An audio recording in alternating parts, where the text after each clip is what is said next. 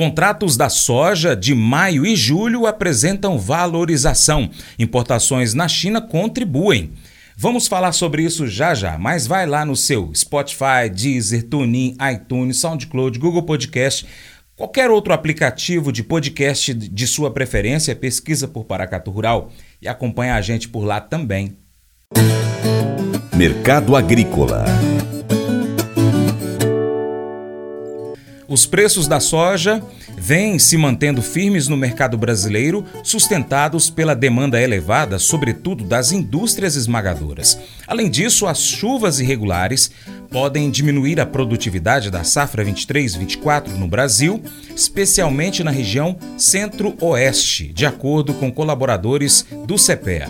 As cotações do óleo de soja também subiram na última semana retomando os patamares do mês de abril deste ano.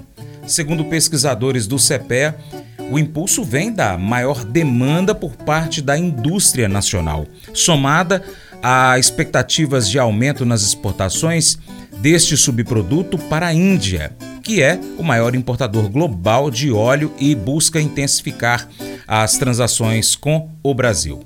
O consultor Vlamir Brandalize destaca a pressão positiva pela qual o mercado da soja tem passado nesses últimos dias.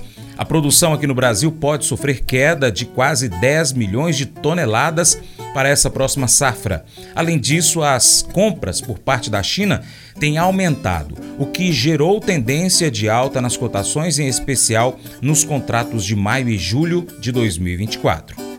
Começamos o comentário de hoje com a situação do mercado internacional da soja. Primeiramente, safra americana. Segundo o uso dessa semana, ele já considera tudo colhido, porque mais de 98% das lavouras estão colhidas e já não tem mais riscos né, de, de safra. Agora, a expectativa aí, você vê alguma alteração aí na, na produção no relatório de dezembro.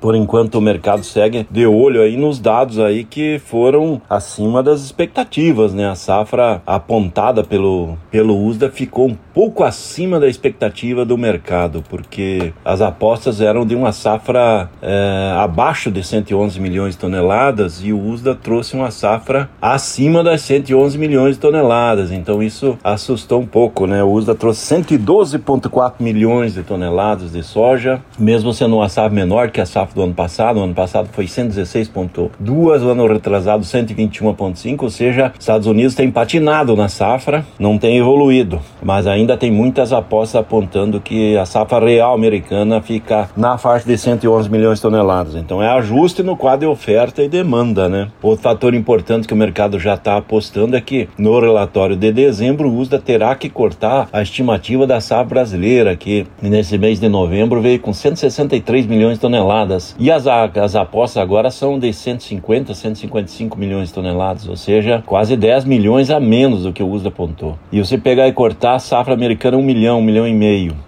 mais 10 milhões do Brasil, que provavelmente o USDA não vai cortar de uma vez só. A safra mundial, que está em 400 milhões e 400 mil toneladas, certamente vem abaixo de 390. Tem a Argentina também, que tem uma fase de risco. Agora, com o novo governo da Argentina, o pessoal está mais otimista com a nova safra. Mas será que vai conseguir plantar uma safra maior? Tudo indica que vai perto de 17 milhões de hectares, frente aos 16 milhões da última safra. Isso é o quadro lá na Argentina. É, clima deve ser um pouco melhor esse ano que foi ano passado. No ano passado pegaram uma seca extrema. Mesmo assim, o otimismo de 48 milhões de toneladas do USDA pode ser que não seja atingido. Né? No mercado é, de Chicago, o mercado vai navegando em tempos bons porque o mercado já se, se antecipa as expectativas de produção, né? A oferta limitada, demanda aquecida, a China importando forte, né? Os dados do governo chinês aí de importações de janeiro até outubro de soja 82,4 milhões de toneladas, então bom número aí para o período. Isso dando fôlego também em Chicago, junto com a situação da safra brasileira que tem problemas. A safra brasileira tem problemas de início, já tem limitação de potencial produtivo e com isso o mercado de Chicago voltando a navegar acima de 14 dólares aí nas posições de maio e julho, ou seja, cavalinho encilhado novamente passando para o produtor. E também estamos navegando em tempos de prêmios melhores aí, sendo os prêmios aí dentro dos melhores momentos do do ano. Com isso, as negociações têm fluído aí nos últimos dias, a última semana. A última semana foi uma semana boa de negócios. Essa semana é uma semana curta em função do feriado de ação de graças nos Estados Unidos na quinta-feira. Sexta-feira, meio pregão, é lá em Chicago. Ou seja, mercado efetivo até quarta, quinta, feriadão. E depois não tem mais movimento praticamente, só na próxima semana. Feriadão importante aí, só para alertar esse feriadão amer americano, ele é um feriadão importante porque ele começou lá nos campos em 1863, quando foi estabelecido para o presidente Abraham Lincoln como Dia de Ação de Graças, já era comemorado no interior pelos produtores, era o dia da colheita, né? É homenagem, fazia uma festa em homenagem ao resultado da safra. Isso veio lá de 1863, quando Abraham Lincoln já estabeleceu como data oficial, terceira quinta-feira do mês de novembro. Lojistas cidades cidades aproveitaram o gancho e começaram a fazer o tal do Black Friday na sexta-feira. Começou lá vendendo enxada, foice, machado, roda de carroça, querosene, esses inícios do, do, dos tempos tecido. Isso começou o Black Friday lá no interior dos Estados Unidos e depois se expandiu pelo mundo afora. E o agro também fazendo o giro do comércio mundial. Mas falando em faturamento, quem faturou mais na exportação e continua sendo o líder é o setor do, do da soja, né? O complexo soja, 2,3 bilhões de dólares em duas em metade do mês de novembro. É, segue forte na, no, na liderança na exportação. O complexo soja já faturou 15 bilhões de dólares eh, nesse mês de novembro, 15 bilhões de reais, aliás, de reais nesse mês de novembro, e o acumulado de soja, farelo e óleo já está em 119,4 milhões de toneladas. O ano passado era 96,8 milhões de toneladas embarcadas no mesmo período. Então esse é o quadro do complexo soja na exportação.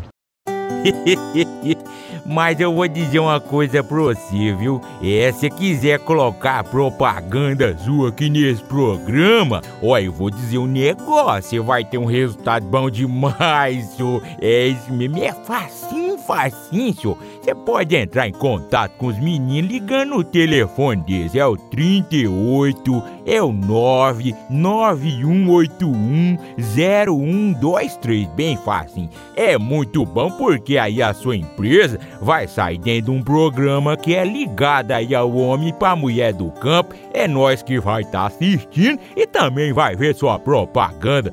É bom ou não é? A sabedoria é um ativo inestimável em nossas vidas. A habilidade de discernir entre a verdade e o engano é uma marca de maturidade e discernimento.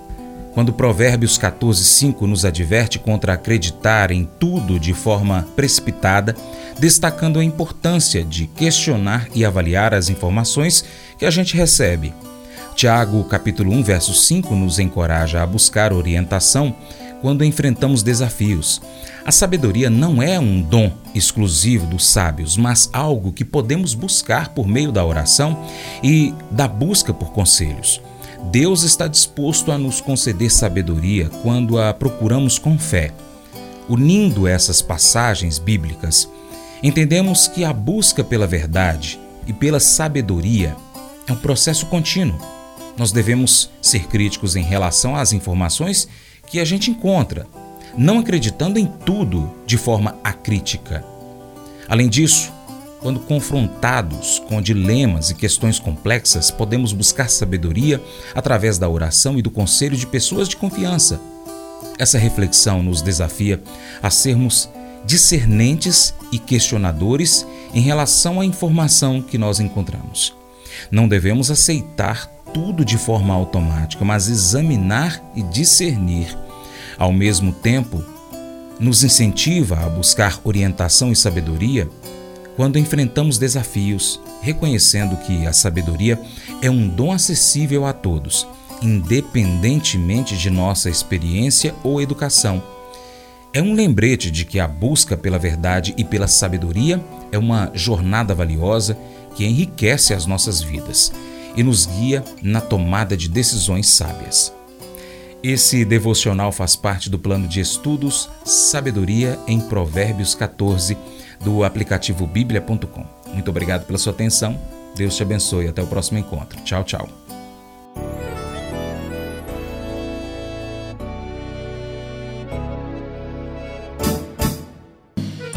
Acorde acordo de manhã para prosear no mundo do campo, as notícias escutar. Vem com a gente em toda a região com o seu programa Paracatu Rural.